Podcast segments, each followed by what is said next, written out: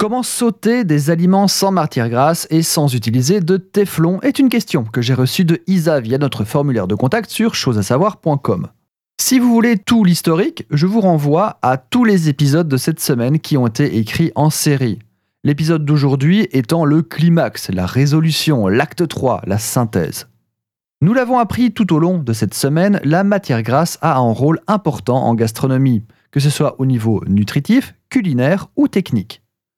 Donc, fort de nos connaissances, on sait maintenant que nous pouvons déposer une pièce de viande dans une poêle très chaude, qu'elle va créer des liens chimiques qui la feront coller, mais que un apport de chaleur supplémentaire va finir par briser ces liens, décollant ainsi la nourriture. Et vous l'avez sûrement déjà observé. Si vous essayez de retourner immédiatement votre filet de poulet après l'avoir posé dans la poêle, il va se déchirer et une partie reste collée au fond.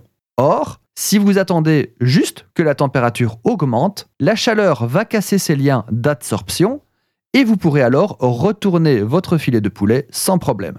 Il n'accrochera plus, quel que soit le matériau de la poêle.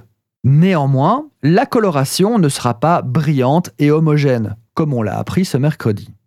Il existe aussi des fabricants de casseroles en inox dont l'argument marketing est justement de cuire sans matière grasse.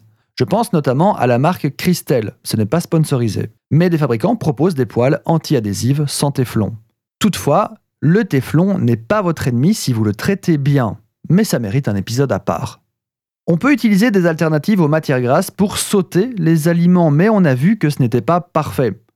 On peut aussi réinventer sa cuisine, notamment en remplaçant la matière grasse par de l'eau, en favorisant la cuisson vapeur, le pochage à l'eau, la papillote, ce genre de choses.